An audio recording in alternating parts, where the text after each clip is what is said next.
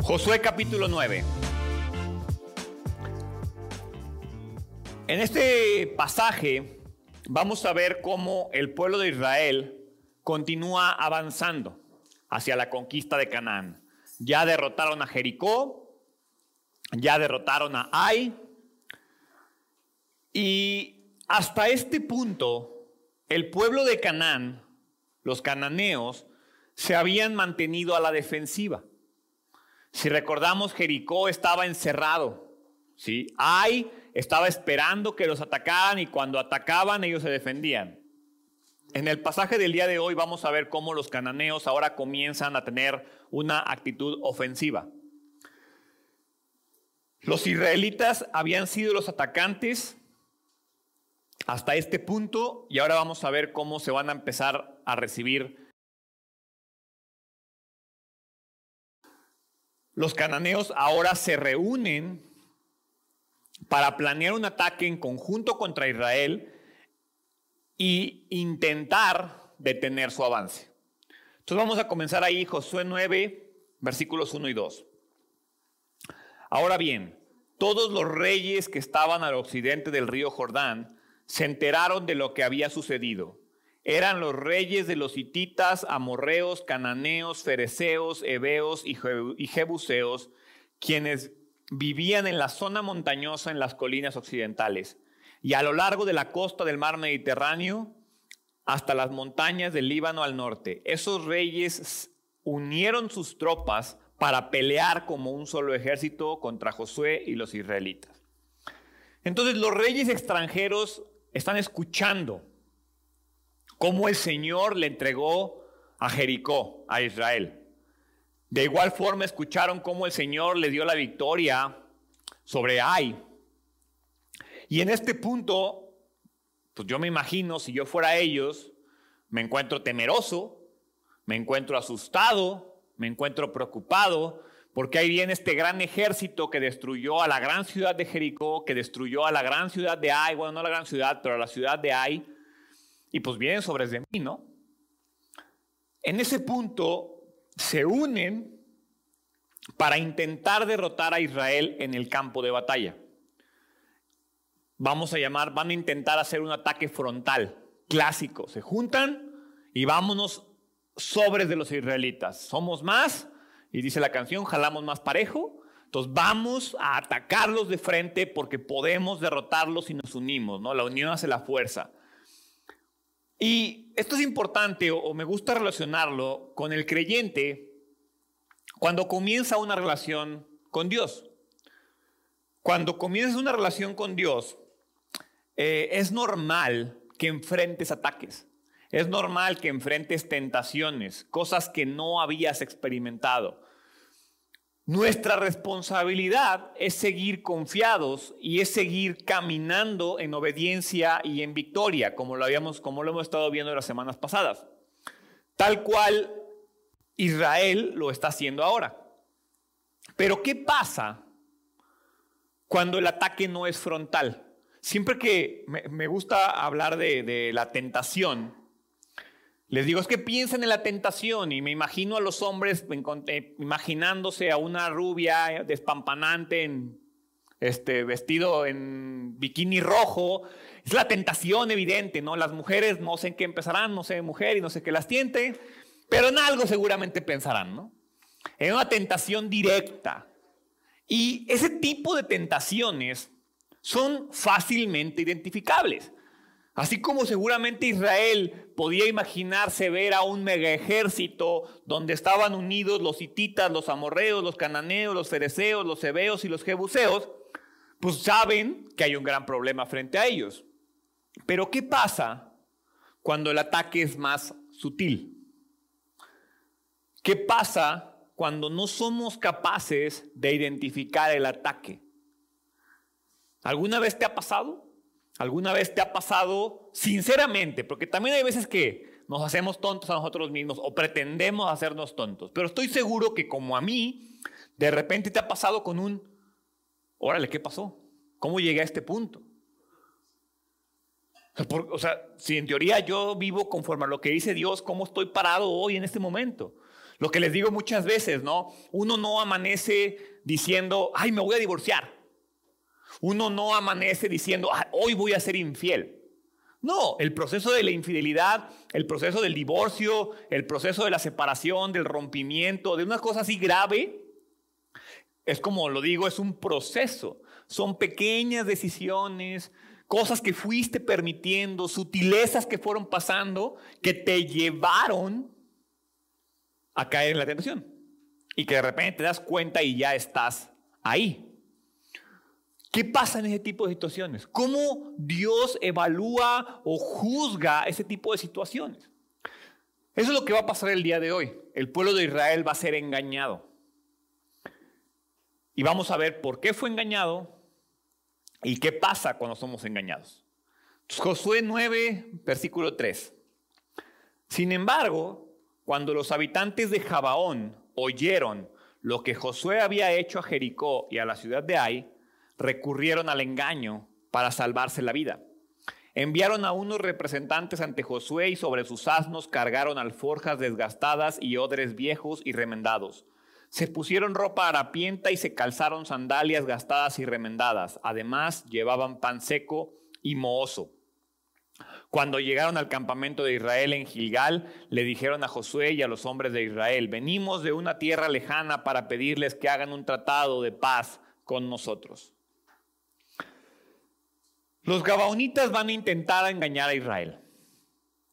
¿Para qué? Para que hagan un tratado de paz con ellos, para que les perdonen la vida y para que no sean destruidos. A diferencia de eh, los jebusios, los hebeos, los fereceos, todos ellos, ellos deciden, yo no voy a atacar a estos cuates. Estos cuates son muy poderosos y tienen a un gran Dios de su lado. Yo lo voy a engañar. Lo voy a engañar para que haga un tratado de paz conmigo. Y el método del engaño de los gabaonitas, la verdad es que si lo lees y lo analizas, fue un engaño muy elaborado. Fue un engaño bien hecho, bien pensado. Fueron muy inteligentes, fueron muy astutos. Ellos no solo fingieron, sino que acomodaron las circunstancias, acomodaron las evidencias para que su estrategia tuviera mucho mayor credibilidad. Más allá de su apariencia engañosa, más allá de sus verdades a medias, los gabaonitas mintieron. Los gabaonitas dijeron que venían de una tierra muy lejana. Y eso es importante porque al final no importa cómo se maquille el engaño. La mentira es mentira. No hay mentiras piadosas, no hay mentiritas buenas. O sea, la mentira es mentira, el engaño es engaño y dejémonos de engañar a nosotros mismos. ¿Sí? En estos primeros versículos vamos a poder identificar las dos estrategias que Satanás usa para atacarnos como creyentes. La primera es un ataque frontal. El diablo muchas veces nos ataca frontalmente y nos pone la tentación enfrente de nosotros. Y a veces caemos, a veces la vencemos, pero ahí está la tentación. Pero la segunda forma en la cual somos atacados y somos tentados es a través del engaño. Por algo le llaman el engañador, ¿no? Porque ayer platicábamos con unas personas y, hablábamos acerca de todo este tema del divorcio y todo este tema de, cómo hoy en día se exalta el divorcio. Y cómo puedes ver a un grupo de amigas donde ya hay dos, tres divorciadas y entonces las casadas dicen, ay, es que qué padre que estás enamorando de otra vez. A ver, ¿qué no tienes alguien tú del que se supone que tú estás enamorada? Oye, es que qué padre que tengas novio otra vez. Y yo le decía, ¿qué no supone que tú tienes un novio en tu casa? Y entonces vemos cómo, cómo se empieza a exaltar ese tipo de situaciones. Eso es un engaño. Hoy en día es evidente que el pecado se vuelve aceptable, pero no quiere decir que porque se acepte deje de ser un engaño, deje de ser un pecado o deje de ser una mentira. Entonces no quiere decir que los gabaonitas, a pesar de que hicieron una gran labor de engaño, quiere decir que los israelitas no tienen que afrontar las consecuencias de haber caído ante el engaño. Cuando caemos ante un ataque frontal, somos totalmente responsables, no hay excusa. Cuando caes ante la tentación directa y de frente y con la misma piedra otra vez, no hay excusas. Eh, es más, yo creo que cuando caes así, te levantas y dices, pues ya, me equivoqué y pues ni modo, afronto las consecuencias, me cacharon, fallé, ¿no? Pero cuando la tentación no es tan evidente, cuando, cuando caes ante el engaño, ¿qué hacemos? Es más, ¿somos responsables? O sea, si el diablo se inventó acá un plan bien elaborado para engañarme, y la verdad, Diosito, es que te lo prometo que no la olí. Y te lo prometo que el diablo se las ingenió e hizo un plan bien malévolo y aquí estoy, pequé. ¿Somos responsables cuando caemos ante el engaño? ¿Las consecuencias son menores? ¿Dios se pone más buena onda con el que peca engañado que con el que peca de frente? Vamos a ver qué dice el versículo 7. Entonces los israelitas le respondieron a esos hebeos, ¿cómo podemos saber que ustedes no viven cerca? Pues si viven cerca, no podemos hacer ningún tratado de paz con ustedes. Ellos respondieron, nosotros somos sus siervos. Pero ¿quiénes son ustedes? preguntó Josué. ¿De dónde vienen? Ellos contestaron, nosotros sus siervos venimos de un país muy lejano. Hemos oído del poder del Señor su Dios y de todo lo que hizo en Egipto. También hemos oído de lo que les hizo a los dos reyes amorreos que vivían al oriente del río Jordán, a Seón, rey de Esbón, y a Og, rey de Basán, quien vivía en Astarot. Entonces nuestros ancianos y todo nuestro pueblo nos dieron las siguientes instrucciones. Lleven provisiones para un largo viaje. Vayan al encuentro del pueblo de Israel y díganle, somos sus siervos y les suplicamos que hagan un tratado con nosotros. Este pan estaba caliente, recién salido del horno, cuando partimos de nuestros hogares. Pero ahora, como pueden ver, está seco y mohoso. Estos odres estaban nuevos cuando los llenamos, pero ahora están viejos y rotos. Y nuestra ropa y las sandalias que traemos puestas están desgastadas de tan largo viaje. Entonces los israelitas revisaron el alimento de los gabaonitas, pero no consultaron al Señor. Entonces los gabaonitas le mienten a Israel, pero a pesar de sus mentiras, ellos tienen, y, me gusta, quiero resaltar esto porque ser muy importante al, al final, ellos tienen una admiración propia y un honor hacia el Dios de Israel. Las palabras que leemos ahí es, hemos oído del poder del Señor su Dios y de todo lo que Él hizo en Egipto. Entonces es interesante porque ellos saben que Dios pelea por Israel. Por eso buscan una manera de ser aceptados. Por eso buscan una manera de no irse a enfrentar porque saben que van a ser derrotados. Ellos reconocen que Israel tienen al Dios verdadero de su lado. Por lo tanto, es inútil oponerse a ellos. No lo puedo vencermele uno. De la misma manera, el diablo cuando te ataca a ti, cuando me ataca a mí, cuando me engaña a mí, ¿sabes qué? Él ya sabe que está derrotado. O sea, eh, eh, el diablo hoy, en este momento, 3 de octubre de 2021, él ya sabe que la guerra está perdida. A diferencia de los gabaonitas, los gabaonitas buscaban unirse al pueblo de Israel. En el caso del diablo, lo que él quiere es que nosotros nos unamos a él y que seamos derrotados de la misma manera. Nosotros somos los que les damos poder al pecado. Nosotros somos los que le damos poder al engaño. Nosotros somos los que le damos poder. ¿Cómo lo sé? Porque la Biblia dice que yo ya tengo la victoria. La Biblia dice que ante toda tentación yo ya tengo la salida. La Biblia dice que yo soy victorioso. Entonces, ¿por qué no vivo como victorioso? ¿Por qué soy engañado? ¿Por qué caigo entre la tentación? Porque yo mismo le doy poder al diablo sobre mi vida, un poder que él ya no tiene, un poder que ya fue deshecho. No quiere decir que se me van a quitar las ganas. ¿Por qué? Porque sigo siendo humano, porque sigo siendo pecador. Pero es bien diferente decir, quiero pero no puedo, a quiero y como puedo, pues lo hago y al rato pido perdón. Es totalmente diferente. Es, bien diferente, quiero pero no puedo y chin, fallé cuando me esforcé por no hacerlo, a un, eh, pues ahí me la llevo, soy pecador, pido perdón. Nosotros somos los que le damos poder al pecado. El diablo no es omnipotente, el diablo no es omnipresente, el diablo no es omnisciente. Es más, muchas veces les digo, el diablo probablemente ni te conoce a ti. Tiene a una chichincle ahí de décimo nivel tentándote a ti. Él está allá con Biden y López Obrador y provocando guerras mundiales. Entonces, tú eres el que haces poderoso a la tentación en tu vida. Porque como creyente, el pecado no tiene poder sobre ti. Tú se lo das. Y entonces quiero que veamos lo que dice el versículo 14. Dice, entonces los israelitas revisaron el alimento de los gabonitas, pero no consultaron al Señor. Y el 15, así que Josué hizo un tratado de paz con ellos y les garantizó, seguridad. Y los líderes de la comunidad ratificaron el acuerdo mediante un juramento que los obligaba a cumplirlos. Entonces el engaño gabaonita era astuto, era poderoso. Pero el problema real no es el poder del engaño.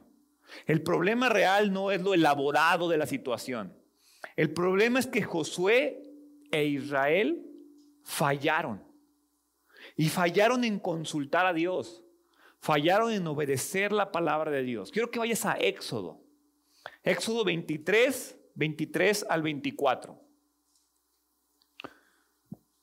Porque la instrucción es muy clara. Éxodo 23, 23 y 24 dice, pues mi ángel irá delante de ti y te llevará a la tierra de los amorreos, de los hititas, de los fereceos, de los cananeos, de los hebeos y de los jebuseos, para que vivas en ella yo los destruiré por completo. Y luego dice, no rindas culto a los dioses de estas naciones, ni los sirvas de ninguna manera, ni imites sus prácticas malvadas. En cambio, destruye sus ídolos por completo y destroza sus columnas sagradas. ¿En qué parte dice? Con los de cerquita no y con los de lejos sí. ¿En qué parte la instrucción es, no, no, no, no más que tanto es tantito? Y eso es lo que nos pasa a nosotros constantemente. Israel tenía prohibido hacer paz con cualquier tribu de Canaán. Con cualquiera. Dice ahí, destruyelas a todas, no imites nada.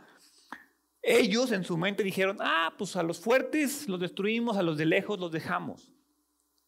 ¿Cuántas veces tú y yo hemos jugado con fuego? con la tentación, con el pecado. Queremos ver hasta dónde podemos estirar la palabra de Dios sin quemarnos. Le buscamos resquicios para ver si puedo o no puedo hacer. Y como siempre les digo, si tienes que ir a preguntarle al pastor si puedes hacer eso o no, muy probablemente es que no puedes. Si no, no irías a preguntar. Si no, no estaría, digo, no quiero que me dejen de preguntar, háganlo. Si en verdad tienen dudas, no hay ningún problema. Pero si tienes que andarle preguntando al mundo si lo que vas a hacer está bien o mal, muy probablemente estés más, la tendencia es a que estés hacia la parte incorrecta. Pero así vivimos. Vivimos, ¿qué tanto me puedo acercar al fuego sin quemarme? ¿Qué tanto puedo caminar en la orillita del círculo sin caerme?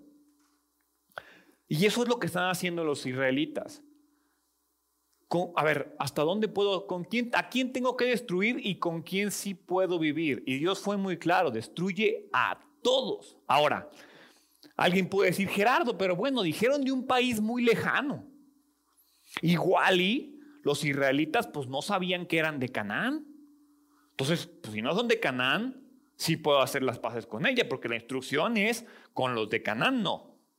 Ok, la Biblia o la instrucción de Dios puede que en ese sentido no sea clara. ¿Qué es lo que pasa número dos? No consultaron a Dios. los israelitas volvieron al exceso de confianza. Y en lugar de consultar a Dios, solo vieron lo que los gabaonitas les mostraron. En lugar de andar por fe, decidieron andar por vista. Decidieron andar por lo que ellos veían, por lo que ellos era evidente para ellos en ese momento. Y dijeron, yo me las sé todas, todas. Acabo de destruir a Jericó, acabo de destruir a, ay, seguro estos cuates son buenos y puedo hacer las paces con ellos. Pero me llama la atención porque la Biblia hace hincapié en no consultaron al Señor. porque ese fue el problema. O sea, Dios seguramente, si hubieran sido engañados, pero los hubieran consultado a Dios, pues seguramente Dios les hubiera dicho, no, con nadie, es más, mátalos ahorita de una vez, destruyelos. Pero ellos no lo consultaron, decidieron andar por vista en lugar de andar por fe. Y entonces yo te pregunto, ¿en cuántos problemas te has metido por la misma razón? Por creer que tú sabías lo que había que hacer, en lugar de ir con Dios y preguntarle qué es lo que tenía que hacer.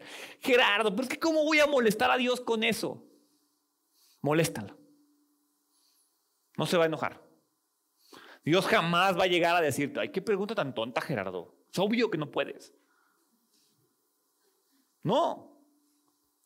Al final se trata de que si tienes dudas, si no sabes qué hacer, la gran ventaja por la cual Cristo murió y resucitó es para que tú y yo tengamos acceso al Padre, para que su Espíritu Santo nos pueda guiar. Y si Dios no te dice qué hacer, mejor no lo hagas. Mejor espérate. Josué hace la paz con quien no debería. De la misma manera que tú y yo muchas veces nos mostramos complacientes con el pecado. ¿Qué tanto es tantito? Hay gente peor, Gerardo. Y entonces comenzamos a, a alabar el divorcio, a venerar la homosexualidad. A, ver, tú entonces lo comienzas a aceptar ya no es tan... Ahora, no quiere decir que voy y lo condeno. No quiere decir que voy y te digo en tu cara, eres un pecador. No, no estoy diciendo eso. Pero si tú comienzas a decir, ay, es que mira la que padre, se ve tan hermoso o hermosa ahora que está divorciado. Le va tan bien, mira lo que contento, yo aquí estoy con este mono aquí al lado, con esta mona aquí al lado. Ya tu mente Recuerda que tu mente no sabe si los pensamientos son buenos o son malos, simplemente son pensamientos. Tú le das poder a los pensamientos.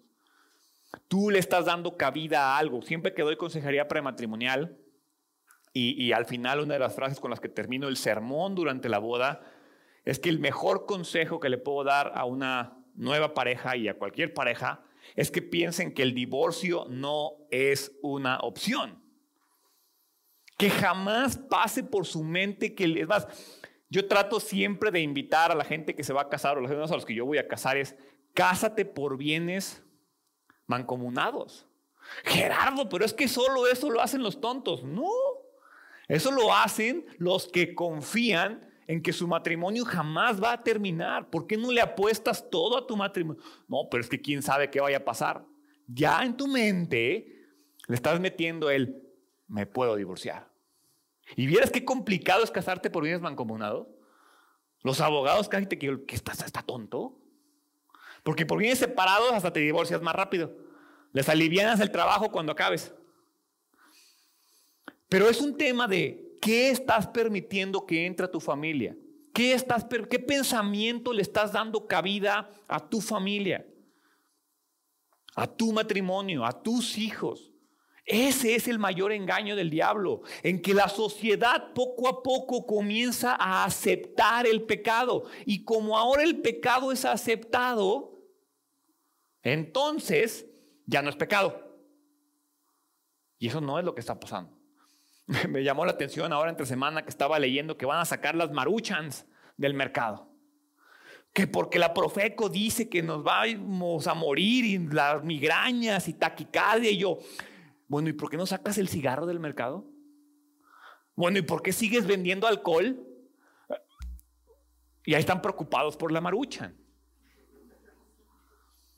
Y a veces así somos tú y yo.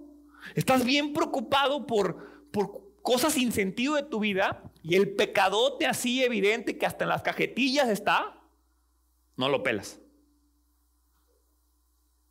Te dejas engañar. Ya no es tan elaborado el pecado. Eso es lo que está pasando aquí. Josué hace paz con quien no debería, como tú y yo permitimos que el pecado entre en nuestra vida. Aceptamos el pecado. No quiere decir que lo hagamos, lo aceptas. Permites que el pecado viva dentro de ti. Y entonces versículo 16. Tres días después de hacer el tratado, los israelitas se enteraron de que esa gente en realidad vivía cerca. Enseguida salieron a investigar y en tres días llegaron a sus ciudades, las cuales se llamaban Gabaón, Cafira, Beerot y Kiriat Jearim. Sin embargo, como los líderes israelitas habían hecho un voto en el nombre del Señor, Dios de Israel no atacaron a ninguna de las ciudades gabaonitas. Entonces el pueblo de Israel se quejó contra sus líderes por causa del tratado. Pero los líderes respondieron, dado que hicimos un juramento en presencia del Señor, Dios de Israel, no podemos tocarlos. Lo que tenemos que hacer es dejarlos con vida, porque el enojo divino caería sobre nosotros si no cumpliéramos nuestro juramento. Entonces los israelitas se dan cuenta del problema, no hay nada que se pueda hacer en este punto, el pecado está hecho, las consecuencias las tengo que afrontar. Los israelitas deben aprender a vivir con las consecuencias de no haber consultado al Señor. De la misma manera que tú y yo debemos de aprender, a, veces creemos que porque le perdí perdón a Dios, va a eliminar las consecuencias de tu pecado. Yo siempre digo, no te aguantaste la calentura, embarazaste a tu novia, le pides perdón, ¿va a matar al niño? No, ahí está el pecado. O sea, no quiero que lo veas como un pecado si te pasó, pero no puedes eliminar la consecuencia del pecado. Si tuviste relaciones, si tienes una enfermedad sexual, si le pides perdón, Dios te va a dar perdón, pero no quiere decir que te va a sanar.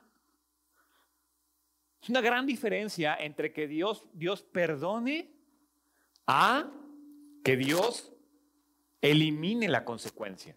Aquí los, israelitas fallaron. Y no porque se dieron cuenta de que fallaron, quiere decir que ahora los gabaonitas van a desaparecer y hay que destruirlos.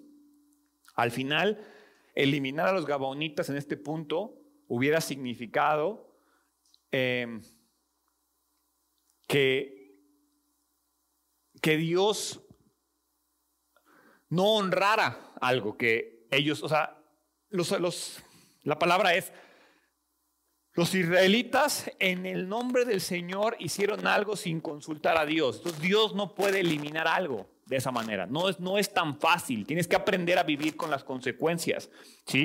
Eliminar a los gabonitos en este punto hubiera significado permitir un pecado. Porque ya, me escucho como con mucha coba. Ya este,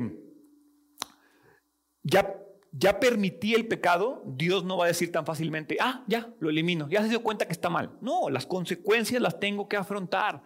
No podemos dejar de lado las consecuencias. Israel debe mantener su juramento, aunque sea difícil. Es más, Salmos 15.4 dice, los que desprecian a los pecadores descarados y honran a quienes siguen fielmente al Señor y mantienen su palabra, aunque salgan perjudicados. Te está diciendo ahí, honra a quienes siguen fielmente al Señor y mantienen su palabra, aunque salgan perjudicados. Entonces, retractarse de su palabra no es una opción, no está abierto a discusión, no puedo arrepentirme, pedir perdón y esperar que las consecuencias se vayan. Eso no lo puedo hacer. Este pacto era tan grande que años después Saúl rompe el pacto e Israel tuvo que pagar las consecuencias. Si tú vas a segunda de Samuel capítulo 21, ya años después de esto, segunda de Samuel 21.1, durante el reinado de David hubo un hambre que duró tres años. Entonces David consultó al Señor y el Señor dijo, el hambre se debe a que Saúl y su familia son culpables de la muerte de los Gabaonitas. Dios puede perdonarnos, pero debemos enfrentar las consecuencias de nuestros pecados. Eso es parte de la justicia de Dios. Entonces, ante esta situación, ¿qué sí podemos hacer? Y quiero que leamos el versículo 21. Dice, déjenlos vivir.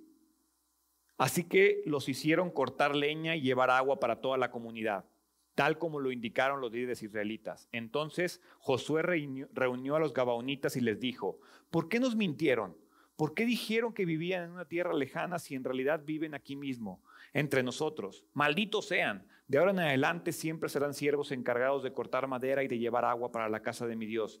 Ellos le respondieron, lo hicimos porque a nosotros sus siervos se nos dijo con claridad que el Señor su Dios le ordenó a Moisés, siervo del Señor, que les entregara toda esta tierra y que destruyera a todos sus habitantes. Así que temimos profundamente por nuestra vida a causa de ustedes. Por eso hicimos lo que hicimos. Ahora estamos a merced de ustedes. Hagan con nosotros lo que mejor les parezca. Así que Josué no permitió que el pueblo de Israel matara a los gabaonitas, pero desde ese día los hizo cortar la leña y llevar el agua para la comunidad de Israel y el altar del Señor, donde fuere que el Señor eligiera construirlo. Y a esto se dedican hasta el día de hoy. Josué no podía matar a los gabaonitas. Oye, ¿no serán los micros que están prendidos? ¿Estos? ¿Ya? Ok. Josué no podía matar a los gabaonitas, pero podía controlarlos. Podía, los hizo trabajadores, los hizo trabajadores permanentes en el tabernáculo. Ahora, no por ser derrotados por el engaño, tú y yo debemos aceptar el pecado. Ya fallé, ya, soy pecador, debo de seguir pecando. Podemos tomar el control de la situación. Es lo que Israel va a hacer aquí. A partir de ese momento, los gabaonitas serán parte de la vida de Israel. Yo no puedo desaparecer la situación, pero sí puedo volver a tomar el control sobre mi vida. Y esa parte es la más importante que quiero que entendamos. No porque hayas pecado te vuelves dependiente del pecado. Tú puedes tomar el control. Una cosa es que no se pueda destruir la consecuencia y otra cosa muy diferente es permitir que el pecado te haga vivir derrotado. ¿Te has vuelto complaciente con el pecado? ¿Alguna vez has dicho, así soy? Ya no puedo cambiar. Es que siempre me pasa lo mismo. Y entonces dices, ah, pues no hay nada que hacer, así me voy a quedar. Al final Israel fue engañado, sí, no puede destruir las Gabaonitas, no, pero él no permitió que eso detuviera su avance. Quizás tú has sido engañado, pero la pregunta que tienes que hacer es, si fuiste engañado, ¿Has permitido que ese engaño detenga tu crecimiento espiritual? Porque no importa si es un ataque frontal, no importa si es un engaño elaborado. Al final, en ambos casos debes aceptar las consecuencias, pero sobre todo debes volver a tomar el control de tu vida y más importante, darle ese control a Dios. ¿Qué actitud tienes después de caer? Quiero que entendamos cómo esta situación del engaño no cambia. Al final, cuando tú y yo pecamos, nuestra actitud debe ser de qué manera le regreso el control de mi vida a Dios, de qué manera le quito el poder al pecado, a la tentación, al engaño, a Satanás y se la entrego a Dios. No me vuelvo complaciente porque volverme complaciente me va a llevar a volver a caer. A Dios no le espanta que pecamos, a Dios le preocupa que permanezcamos en el pecado. Dios sabe que somos pecadores, Dios sabe que vamos a fallar, Dios sabe que somos una obra en proceso y que al final de los tiempos se trata de que te presentes, como lo dije en la Santa Cena, que te presentes de manera digna, no que te presentes digno porque somos los seres más indignos de este mundo. Y eso es lo que aprendemos el día de hoy aquí de Josué y la actitud de los gabaonitas. Pero para terminar, quiero resaltar una característica de los gabaonitas. Y Sari me decía ayer, jamás en mi vida había escuchado que alguien predicara acerca de los gabaonitas. Yo tampoco. La verdad es que me lo encontré por ahí, empecé a investigar y me llamó mucho la atención. Porque así como acabamos de aprender algo de lo que pasó a Israel, quiero que aprendamos algo de los gabaonitas el día de hoy. Es muy interesante porque toda la Biblia está inspirada por Dios. Y dice que es útil para enseñar, para redarguir, para recorregir y para instruir en justicia. ¿Estamos de acuerdo? Lo hemos leído y probablemente lo sabes de memoria. Entonces, hay una lección muy importante para ti y para mí en los Gabaonitas. Y es que en toda esta situación, parece que los Gabaonitas jamás se quejan. Ellos esencialmente estaban felices porque dijeron, mira, ponme a barrer, ponme a cortar leña, ponme a cuidar el templo, no me interesa, yo lo que quiero es formar parte de ti y que no me mates. ellos se someten a Israel, pero se someten a Israel no porque se consideren inferiores a Israel. Ellos se someten a Israel porque reconocieron el poder y la autoridad de Dios. Me llama la atención cómo en, en, Josué dice, hemos oído del poder del Señor su Dios y de todo lo que hizo en Egipto. Y después dice, Temimos profundamente por nuestra vida a causa de ustedes, por eso hicimos lo que hicimos. Dice, lo hicimos porque nosotros, sus siervos, se nos dijo con claridad que el Señor su Dios le ordenó a Moisés, siervo del Señor, que les entregara toda esta tierra y que destruyera a todos. Me llama la atención cómo en este punto los gabaonitas eran más conscientes de la palabra de Dios y de la instrucción de Dios de lo que lo eran los israelitas. Los Gabaonitas no eran una tribu débil. La próxima semana vamos a ver, vayan a Josué 10.2.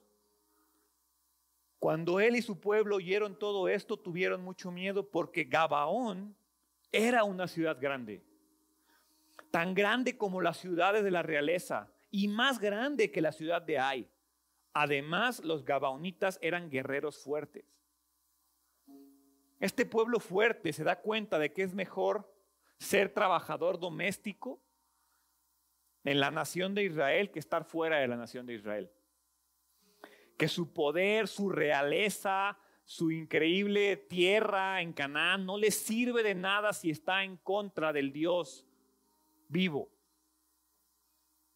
Ellos saben que es mejor una vida de servicio a Dios que una vida alejado de Dios. Y entonces quiero preguntarte si tú tienes ese mismo corazón. ¿Qué tanto te regocijas de servir a Dios? ¿Qué tanto sirves a Dios?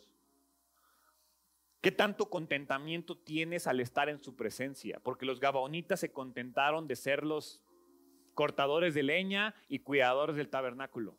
Eso era lo que hicieron. Es muy interesante cómo los gabaonitas, al igual que Rahab, vinieron al Dios de Israel como pecadores, Rahab como prostituta, los gabaonitas como mentirosos. Pero a ninguno de los dos les importa cómo, lo que les importa es que Dios los reconociera como suyos. Y como los dije cuando vimos en la parte de Rahab, si hubiera habido más como Rahab en Jericó, más se hubieran salvado. Y la prueba son los gabaonitas. Porque los gabaonitas como pueblo reconocieron a Dios y Dios qué hizo? salvó a todo el pueblo. Lo dije hace algunas semanas. Si todo el pueblo de Canaán se hubiera rendido ante Dios, los israelitas no hubieran tenido que destruir a nadie. Parte de la destrucción de que los israelitas destruyeran Canaán era porque Canaán era un pueblo idólatra. Pero cuando un pueblo idólatra le entregaba su vida a Dios, Dios perdonaba la vida de ellos. Y eso es lo que estamos viendo aquí con los Gabaonitas. Tanto Rahab como los Gabaonitas encontraron salvación no por medio de los israelitas, por medio de Dios. Dios va a salvar a cualquiera que le reconozca como Señor. Y me puse a investigar rápidamente qué pasó con los Gabaonitas después de José 9. Y me encontré cosas bien interesantes. Los Gabaonitas se convirtieron en los siervos del tabernáculo, tal como Josué los dijo. Gabaón se convirtió en una ciudad sacerdotal. El, acta el arca del pacto estuvo en Gabaón en mucho tiempo durante los reinados de David y de Salomón. Por lo menos uno de los valientes de David era de Gabaón. Dios le habló a Salomón en Gabaón. Los gabaonitas estaban entre aquellos que reconstruyeron los muros de Jerusalén en el tiempo de Nehemías. O sea, los gabaonitas no fueron destruidos, no fueron destruidos porque en el momento adecuado le entregaron su vida a Dios. Estos son solo ejemplos de las cosas que Dios puede hacer con nosotros. Si como pecador vas a Él. Siempre lo digo, no me crees a mí, haz la prueba. Ve, reta a Dios. Es más, llega y dile, Dios, te reto, pero aquí estoy. ¿Qué tengo que hacer? Y yo no sé si tú has caído ante ataques frontales, yo no sé si tú has caído ante el engaño, Lo que sí sé es que como yo, seguramente eres un pecador. Y si no, lo eres por mentiroso, porque todos somos pecadores. Dios no se espanta por mi condición de pecador. A Dios lo que le importa es mi actitud ante el pecado. Les repito, no se trata de ser encontrado digno. Se trata de vivir de una manera digna, de vivir como si fuera digno. En este caso, la de, aunque el mono se vista de seda, mono se queda. En este caso sí, me voy a quedar como mono, pero voy a vivir vestido de seda, voy a vivir cambiado. Llego como engañador y termino como el mejor servidor del mundo. Llevo como prostituta y termino como un ejemplo de fe en la Biblia. Yo no sé cómo estás llegando tú el día de hoy a Dios, pero me importa que te presentes ante Dios en humildad, que te presentes ante Dios en amor y que veas lo que Dios puede hacer contigo. No me creas a mí, reta tú a Dios. Yo se los he platicado. Yo hace muchos años lo reté y he perdido hasta este momento y aquí estoy al frente de una iglesia. Entonces, preséntate ante Dios en humildad, en amor, como pecador y deja que Dios haga lo que tenga que hacer en ti. No le demos cabida al pecado, entreguémosle el control de nuestras vidas a Dios y dejémonos sorprender. ¿Por qué no cierras tus ojos? Dios, te doy gracias por este tiempo, por este momento. Gracias, Padre, por tu infinito amor. El día de hoy, Dios, me presento ante ti como un pecador. Me presento ante ti como un ser imperfecto, porque tú me conoces. Tú sabes muchísimo más de lo que yo sé de mí. El día de hoy te pido que me des la fortaleza ante no caer, para no caer ante el engaño y que si llego a caer, Dios, me ayudes a levantarme y entregarte el control de mi vida de nueva cuenta. Dios, te entrego mi vida el día de hoy y siempre. Me presento como pecador. Haz lo que quieras conmigo. En el nombre de Jesús. Amén.